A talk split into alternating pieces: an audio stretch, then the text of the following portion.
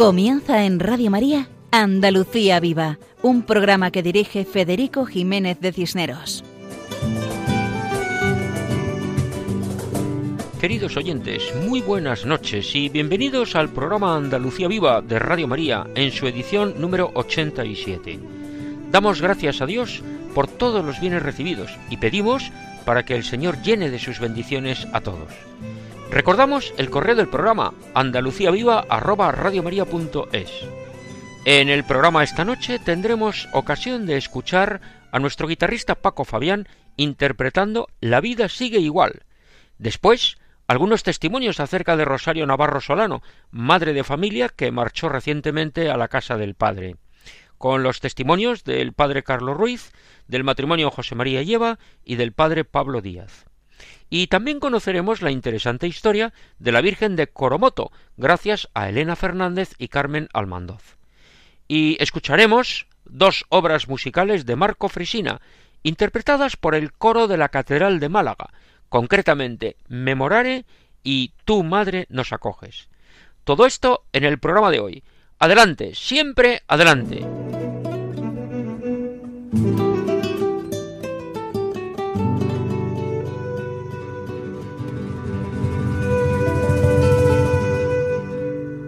Nuestro programa comienza con la sección Canción con mensaje.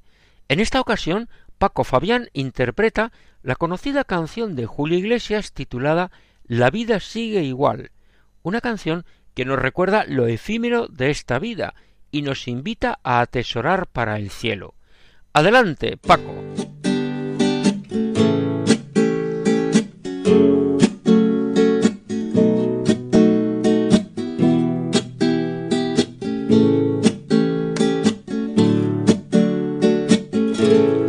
Amigos de Radio María, muy buenas noches.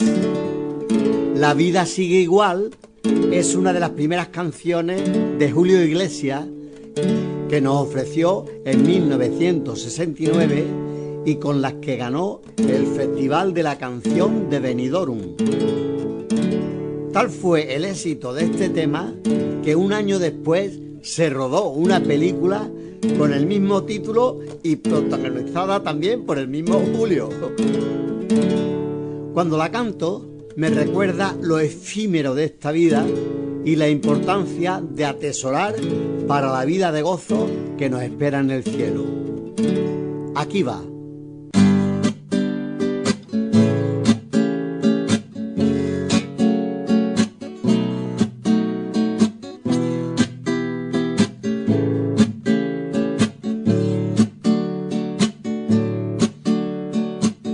Unos que nacen, otros morirán. Unos que ríen, otros llorarán. Agua sin cauces, ríos sin mar. Penas y glorias, guerras y paz.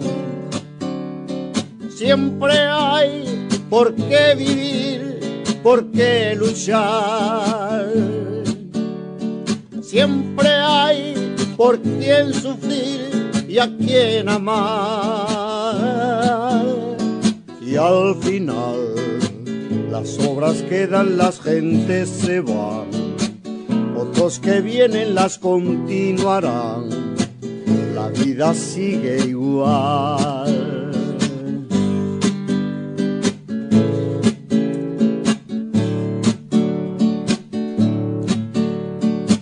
Pocos amigos que son de verdad cuántos te alaban si triunfando estás. Y si fracasas bien comprenderás, los buenos quedan, los demás se van. Siempre hay por quien vivir, por qué luchar. Siempre hay por quien sufrir y a quien amar y al final las obras quedan, las gentes se van, los dos que vienen las continuarán, la vida sigue igual. Y al final las obras quedan, las gentes se van, otros que vienen las continuarán vida sigue igual.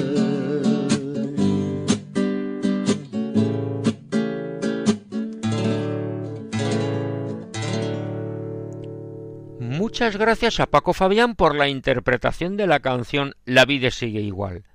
Aunque, caramba, todos deseamos que mejore, y en eso estamos. Tengamos fe, esperanza y amor.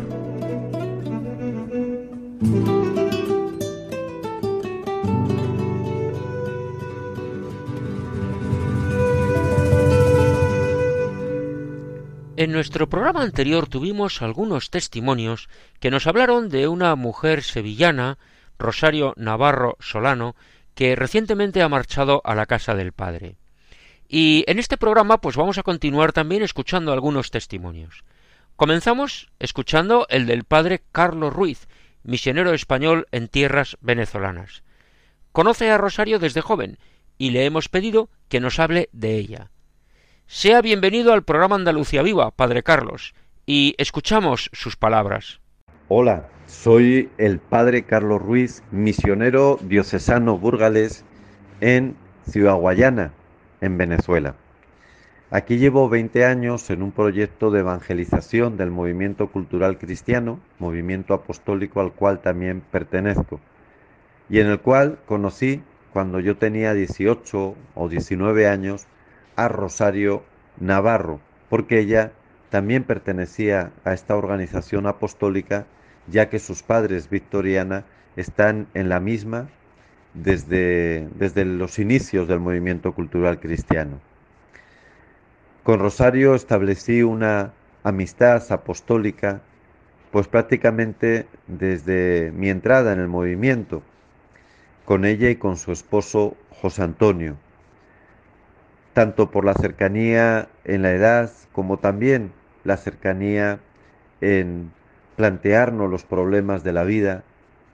Y esto pues nos llevó a estar muy cerca en su proceso de, noviazgo, en mi ordenación sacerdotal y luego pues tener el privilegio de haber sido el testigo de su matrimonio. Y desde ahí pues siempre hemos mantenido esa amistad y esa cercanía, a pesar de la distancia geográfica, porque como les digo, yo me vine a Venezuela hace 20 años y sin embargo mantuvimos la amistad y la seguimos cultivando. De Rosario Navarro quiero destacar fundamentalmente tres cosas. Primero, su visión de fe, que nacía de una relación de mucha confianza, muy sencilla, pero muy profunda, con el Señor Jesucristo.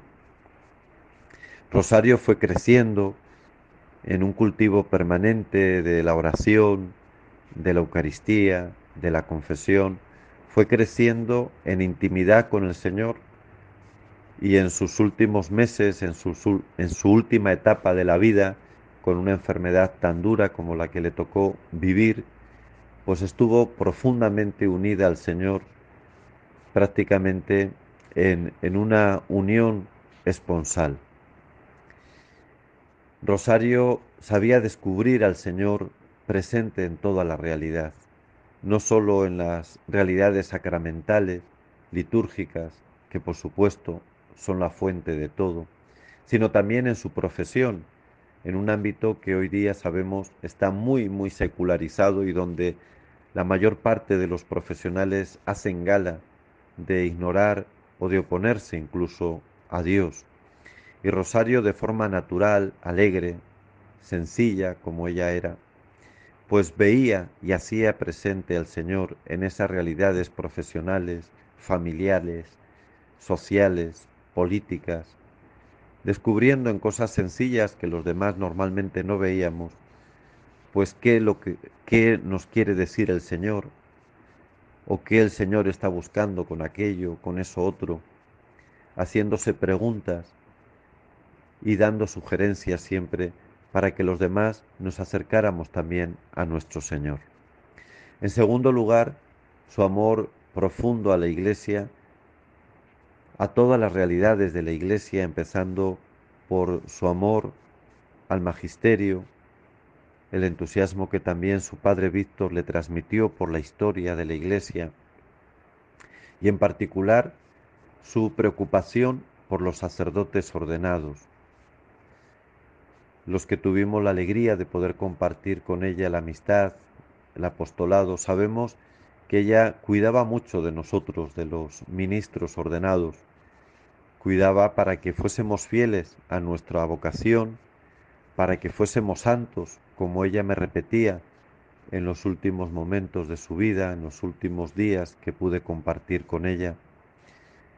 Rezo por tu santidad, me decía.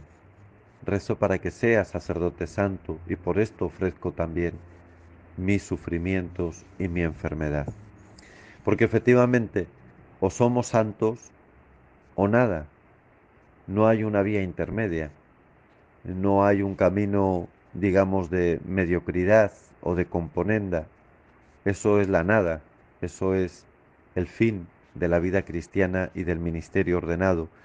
Y Rosario lo sabía, que es una vocación de radicalidad, de entrega, de abandono, y por eso estaba muy pendiente de, de nuestra santidad, pero también de las necesidades de otro tipo, afectivas, psicológicas, que los sacerdotes debemos cuidar tanto para poder llegar a esa santidad. Por eso me pedía ser ante todo sacerdote, que no me desviara o me despistara con otros objetivos o con otras metas. Y en tercer lugar, Rosario amaba profundamente la promoción, la evangelización integral de los pobres. Estaba muy cercana a los sencillos, a las almas sacrificadas por este sistema materialista en el que vivimos, muy sensible a todos los que sufrían. Por eso su enfermedad en vez de alejarla de todo este mundo de dolor, le acercó todavía mucho más a este mundo. Y por eso no oíamos quejas de ella, porque sabía que primero el Señor llevaba su dolor y en segundo lugar había muchísimas más personas que padecían como ella o mucho más. Y se sentía más bien una privilegiada por poder compartir algo del sufrimiento de Cristo y del sufrimiento de los Cristos de hoy día, de los pobres de la tierra, de los abandonados, de los descartados, de los otros enfermos. Por eso doy muchas gracias a Dios de haber conocido y compartido con Rosario en esta vida y sé que desde la otra orilla, desde los brazos amorosos del Padre, donde descansa ahora, en compañía de la Virgen María y de todos los santos, ella sigue intercediendo por mí, por todos nosotros, por toda su familia. Gracias Rosario, gracias a la familia cristiana que ha hecho posible también todo esto. Gracias a José Antonio, a sus hijos, por ser parte inseparable de Rosario. Que Dios les bendiga a todos. Muchas gracias por su testimonio, Padre Carlos Ruiz, y no queremos dejar escapar la oportunidad de repetir esas tres ideas que ha destacado. Primero, la visión de fe, que ayuda a vivir unida a Jesucristo, y el sufrimiento cómo tiene sentido cuando lo unimos a los sufrimientos, a los dolores, a la pasión de Cristo.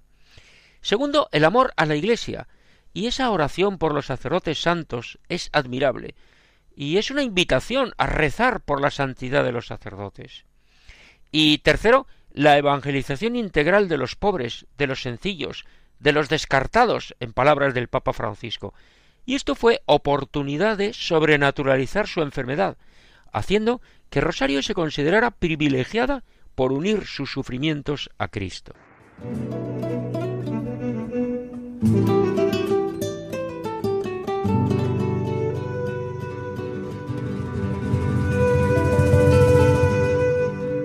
Como el padre Carlos Ruiz, del cual hemos escuchado su testimonio, se encuentra de misionero en Venezuela, conscientes de las dificultades que está atravesando Venezuela, pedimos al Señor por esa nación hispanoamericana, y lo hacemos por mediación de la Virgen María, que es la patrona de Venezuela, con el curioso nombre de Coromoto, nombre con una preciosa historia que adaptamos para nuestros oyentes. Dice así los españoles llegaron a la región de Guanare hacia fines del siglo XVI. El 3 de noviembre de 1591, el capitán Juan Fernández de León fundó la ciudad del Espíritu Santo del Valle de San Juan de Guanaguanare, hoy ciudad de Guanare. La villa fue trasladada en el siglo XVII al lugar donde se encuentra hoy. En ese lugar habitaban un grupo de indígenas con el nombre de tribu de los Coromotos. Durante muchos años vivieron apartados de los españoles, hasta que, según cuenta la tradición, en el año 1651 la Santísima Virgen se le apareció al cacique de los Coromotos y a su familia y les habló en su idioma diciendo Salgan del bosque y vayan donde están los blancos, para que reciban el agua sobre la cabeza y puedan entrar en el cielo. El cacique impresionado por el suceso y queriendo cumplir con los deseos de la señora, comunicó las noticias de la aparición al español Juan Sánchez, quien pasaba por ese lugar porque estaba de viaje. Ambos, el cacique y el español, se pusieron de acuerdo y los indígenas se trasladaron cerca de la ciudad. Allí vivieron por un tiempo para ser instruidos en la religión cristiana. Pero el cacique no logró adaptarse a su nueva forma de vida y decidió volver al bosque llevándose a su familia. Pero antes de que se marchase el cacique, un suceso marcaría el comienzo de la devoción a la Santísima Virgen de Coromoto, porque el 8 de septiembre de 1652 la Virgen nuevamente se le apareció al indígena, rodeada de un aura luminosa. El cacique le dijo ¿Hasta cuándo me quieres perseguir? Ya no he de hacer lo que me mandas. La señora avanzó suavemente hacia él. El cacique trató de echarla de su choza y extendió su mano como para atraparla, y ella en ese momento desapareció, pero en el puño cerrado del indígena quedó una pequeña estampa con la imagen de la Virgen. Esa es la reliquia que se venera actualmente, una imagen de la Virgen coronada con el niño Jesús en sus brazos. La pintura está realizada en un solo trazo, tiene rasgos amerindios y sus dimensiones son muy pequeñas. Esa imagen que la Virgen dejó en la mano del cacique ha sido estudiada recientemente con microscopio y las conclusiones son extraordinarias. Se ve el fondo de una choza indígena, y en los ojos de la Virgen se reflejan varias personas, como si la imagen se hubiera formado instantáneamente en el momento en el que ocurrió la aparición. La Virgen de Coromoto fue declarada patrona de Venezuela el primero de mayo de 1942.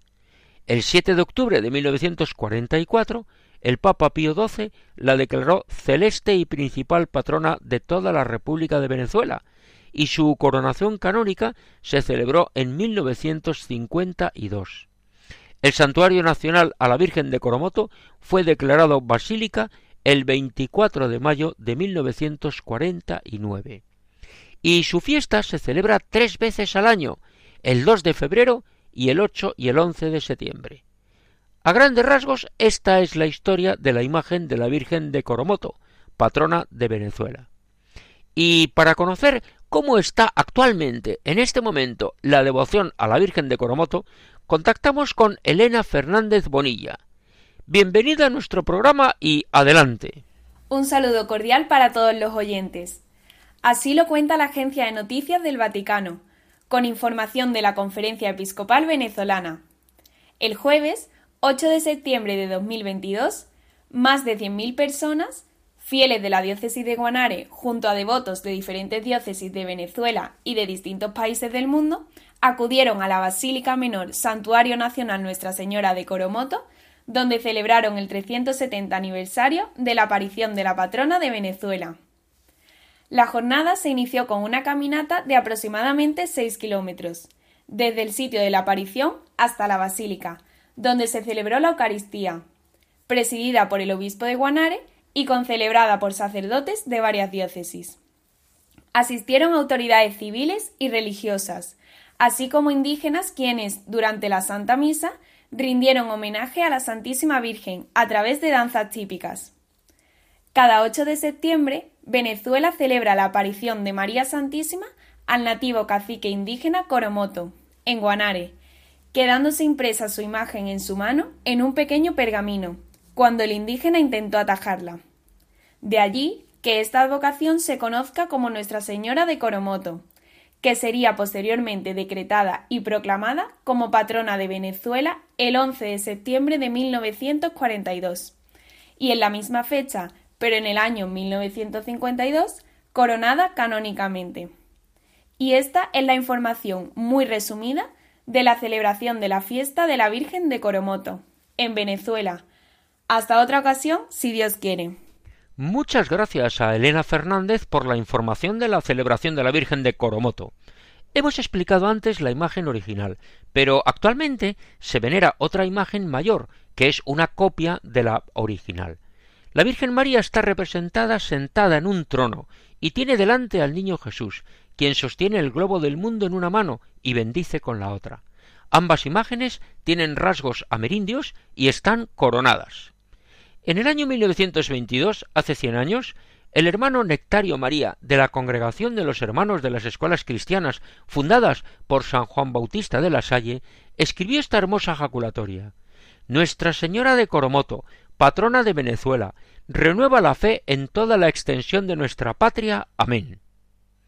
A ella, a la Virgen de Coromoto, nos dirigimos pidiendo por el pueblo venezolano, ya que tanta devoción tienen a la Virgen. Y preguntamos a Carmen Almandoz Romaechea que nos explique por qué es tan actual la devoción a la Virgen de Coromoto. Adelante, Carmen.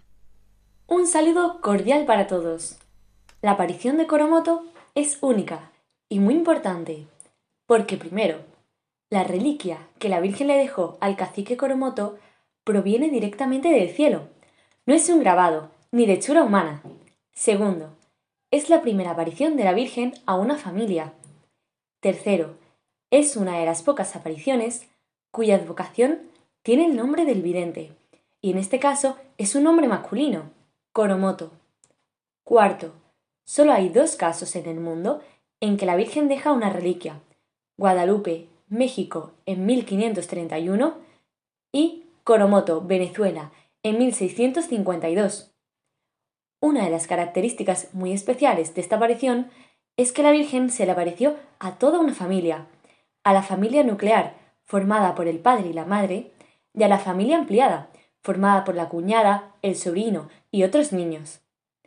La aparición a la familia completa es una petición a promover, defender con valentía y fortalecer la familia cristiana basada en la unión matrimonial entre un hombre y una mujer, para anunciar así que Jesucristo es nuestro Dios Salvador, el camino, la verdad y la vida.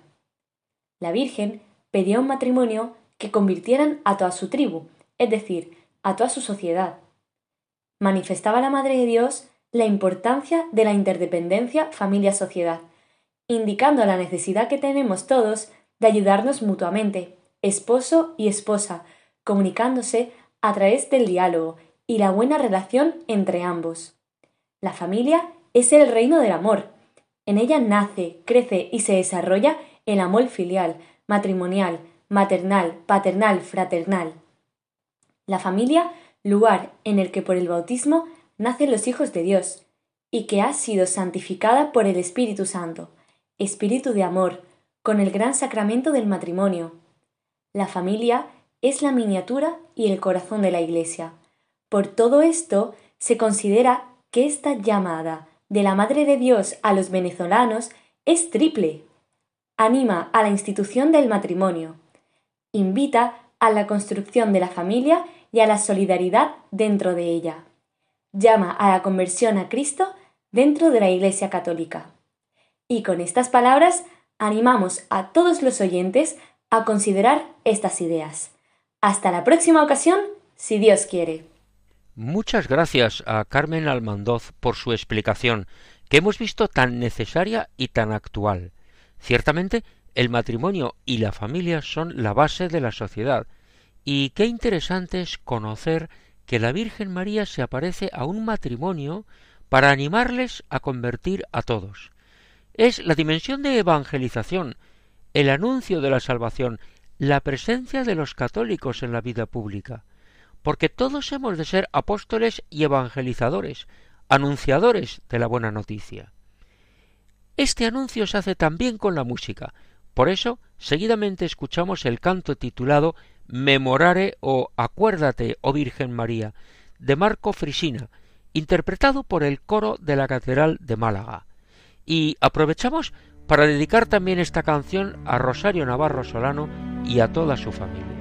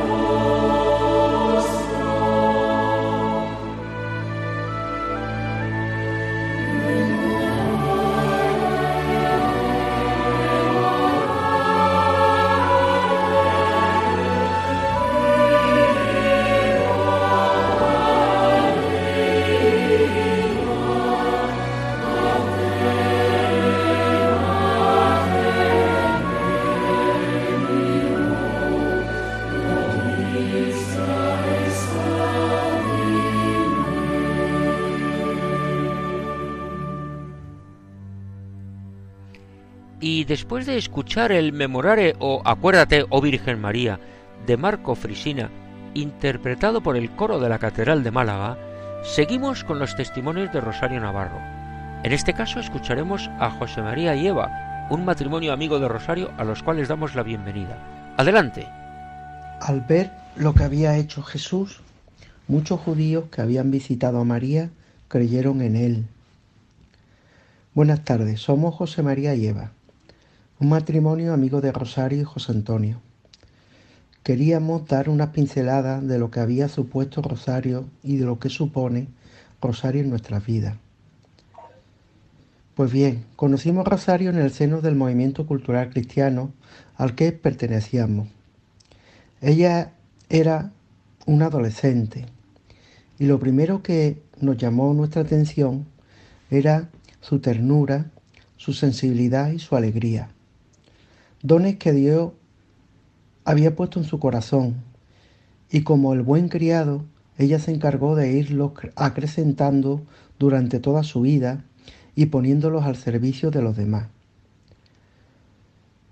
Rosario recibió de sus padres la fe encarnada en la lucha por la justicia con los más empobrecidos de la tierra. Vivió y creció en una casa abierta a los amigos. Algunos realmente nos sentimos acogidos como hijos, ¿Cuántas veces hemos comido en su casa donde no había problema por hacer un poco más o repartir lo que hubiera? Gracias a su familia, Rosario pudo cultivar los dones que Dios le dio. También gracias a sus amigos, que duda cabe, que le enseñaron que había que poner toda la carne en el asador en la lucha por la justicia.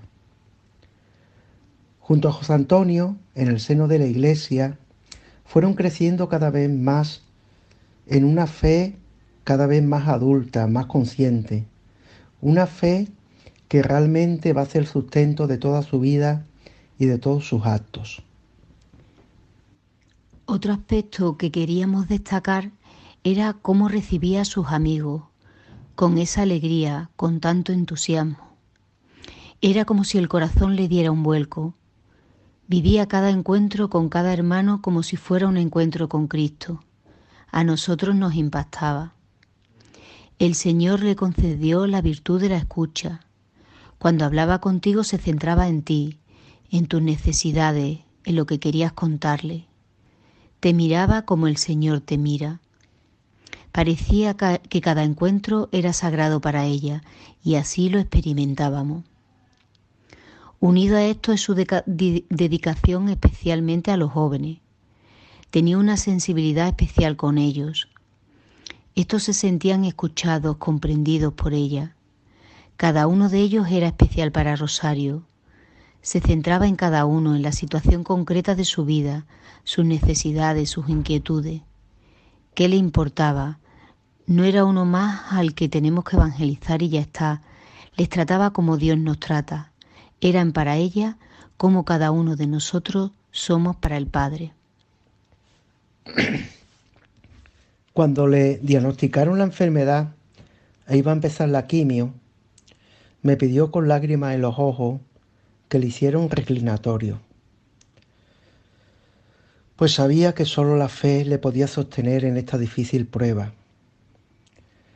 Al hacerlo tuve la corazonada de tallar en él una cicatriz como la suya, cosida con cuerdas, representaba al Señor curándole las heridas. Todos esperábamos que fuera esa curación de una determinada manera, pero el Señor le había preparado otro camino. Cada noticia que no solía ser buena en su enfermedad era respondida por ella con un hágase tu voluntad. Solo tú sabes, Señor. Contemplándola, uno diría con Santa Teresa, de Jesús. ¿Qué hace quien no se deshace toda por vos? Pues eso hizo Rosario, deshacerse por Cristo, parecerse más a Él, reconociendo su pequeñez al estilo de Santa Teresita de Lisieux. En el, culmen, en el culmen de su debilidad, ella se sentía como la piltrafilla de Dios, la querida piltrafilla de Dios. En medio de tantos dolores, Era sobrenatural ver cómo se desvivía por la conversión de los que estábamos alejados de ti. Solo tú sabes, Señor, cuánto pesaron sus sacrificios ofrecidos, sus dolores entregados para la transformación de nuestras vidas y especialmente de nuestra fe. Y no solo la nuestra, sino la de tantos matrimonios jóvenes por los que ofrecía su enfermedad. Desde su muerte nos sentimos como huérfanos. Era para nuestra familia como una madre que se desvive por sus hijos. Para nosotros y tantos otros, Rosario, tú has sido como un lirio entre los espinos del camino. Así fuiste tú, amada del Señor entre las doncellas. Que nuestra vida como la tuya, Rosario, cante la gloria de Dios, que seamos testigos de su presencia entre nosotros, siervos inútiles. Muchas gracias al testimonio de José María y Eva, que han destacado la faceta humana de Rosario, fuertemente impregnada de religiosidad. Y han destacado su ternura, su sensibilidad, su alegría, su preocupación por los problemas sociales, han destacado también la virtud de la escucha. Bueno, los que hemos tenido la oportunidad providencial de conocer y tratar a Rosario, nos hemos dado cuenta de que ciertamente todo esto era así.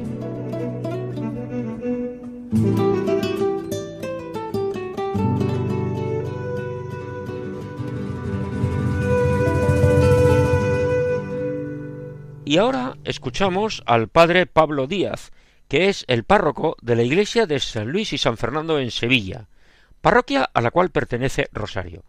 Al padre Pablo hemos pedido su colaboración. Sea bienvenido a nuestro programa y adelante.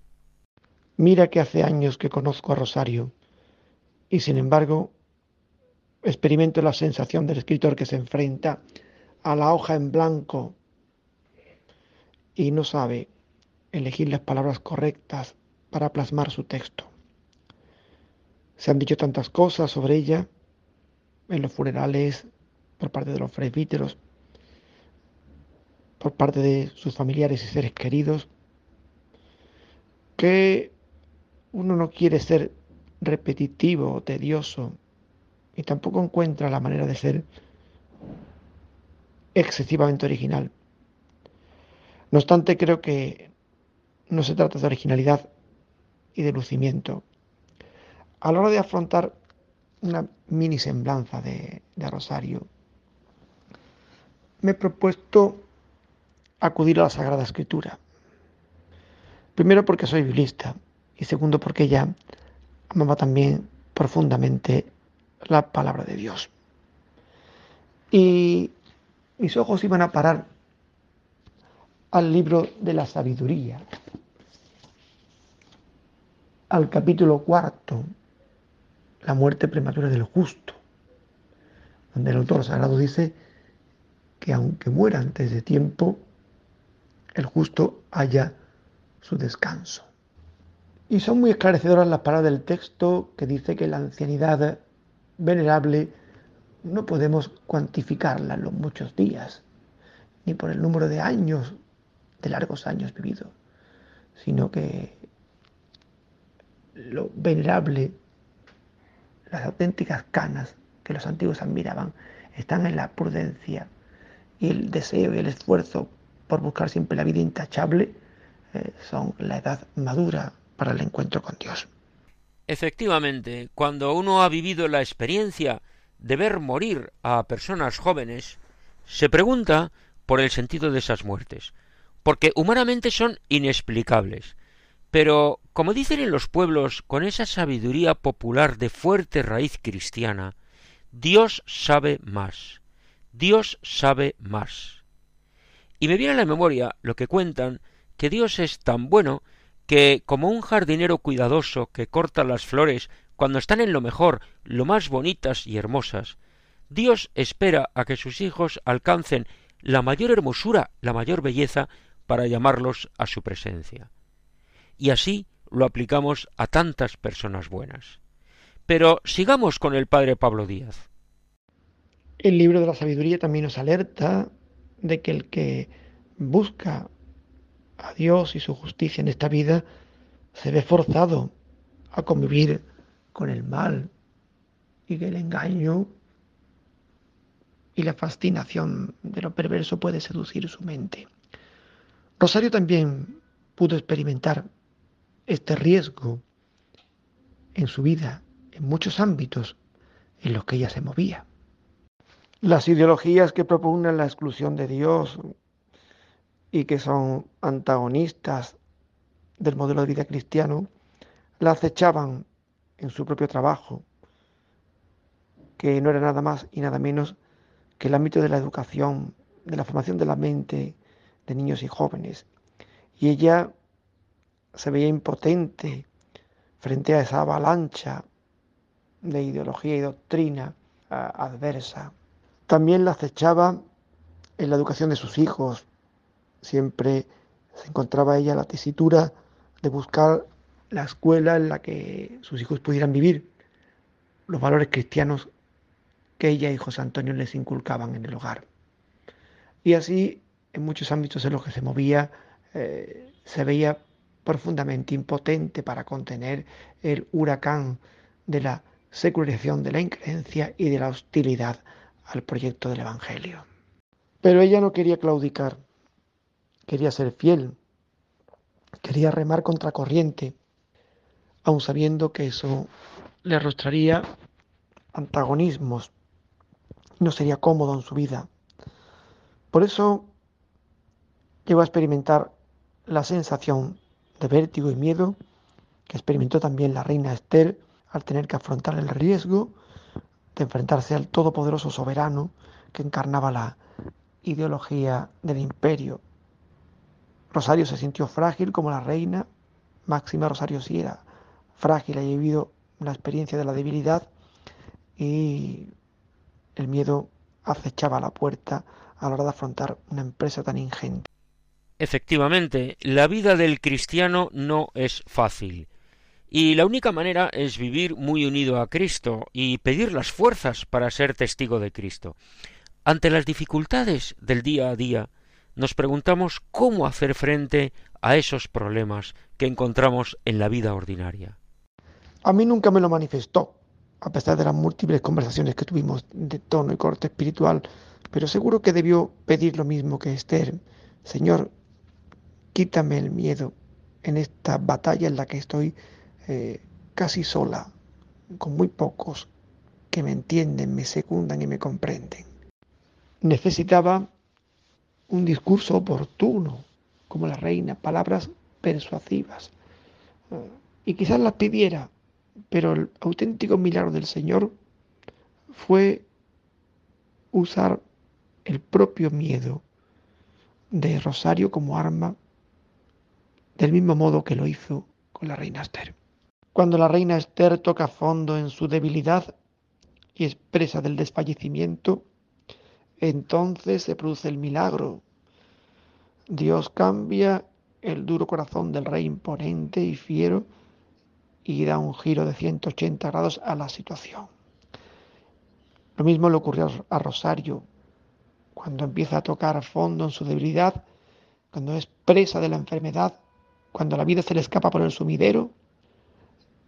En esos momentos, aquel deseo que ella tenía de ser convincente, de persuadir, de mostrar claramente el proyecto divino, de exponer de un modo diáfano el Evangelio, de repente aquello se hace realidad en su vida.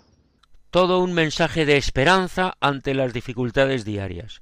Y mira que tuvo dificultades Rosario, especialmente en el final de la vida, que es verdaderamente impactante. Y mientras más se va acercando a la muerte, Rosario, más luminoso se hace el testimonio.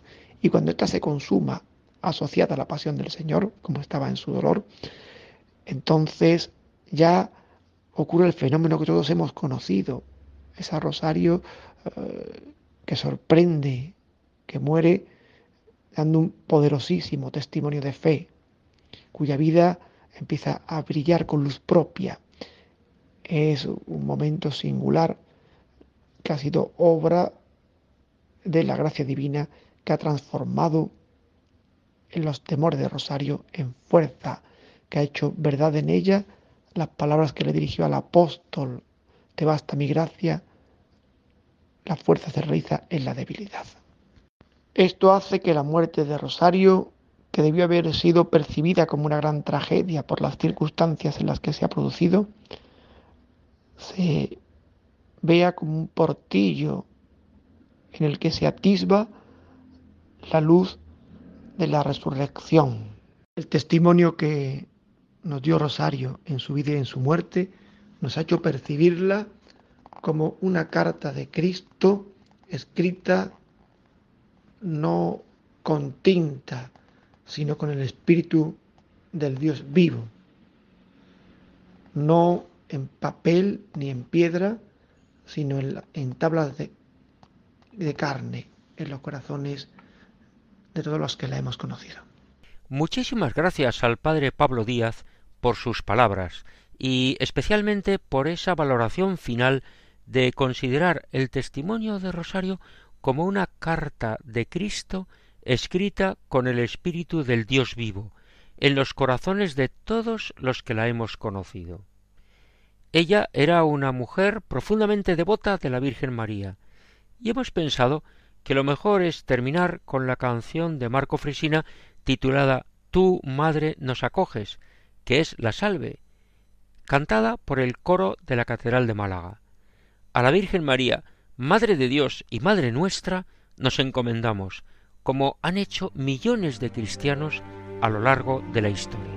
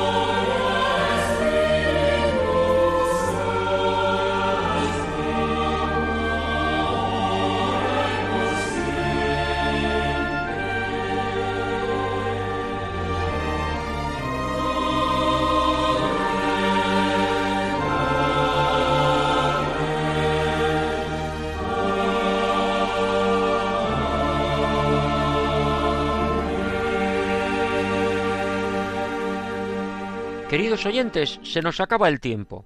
Agradecemos a todos los que nos han acompañado en esta madrugada y les recordamos que dentro de quince días volveremos a encontrarnos Dios mediante en esta misma emisora de Radio María. Será el lunes 6 de febrero a la una de la madrugada, horario peninsular, una hora antes en Canarias. Agradecemos la participación en este programa de Paco Fabián, del padre Carlos Ruiz, de José María Lleva, del padre Pablo Díaz, del coro de la Catedral de Málaga, de Elena Fernández y de Carmen Almandoz. Y reciban todos un saludo muy cordial de quien les habla, Federico Jiménez de Cisneros, servidor de Dios y de ustedes. Continúen con la sintonía de Radio María y que Dios nos bendiga a todos.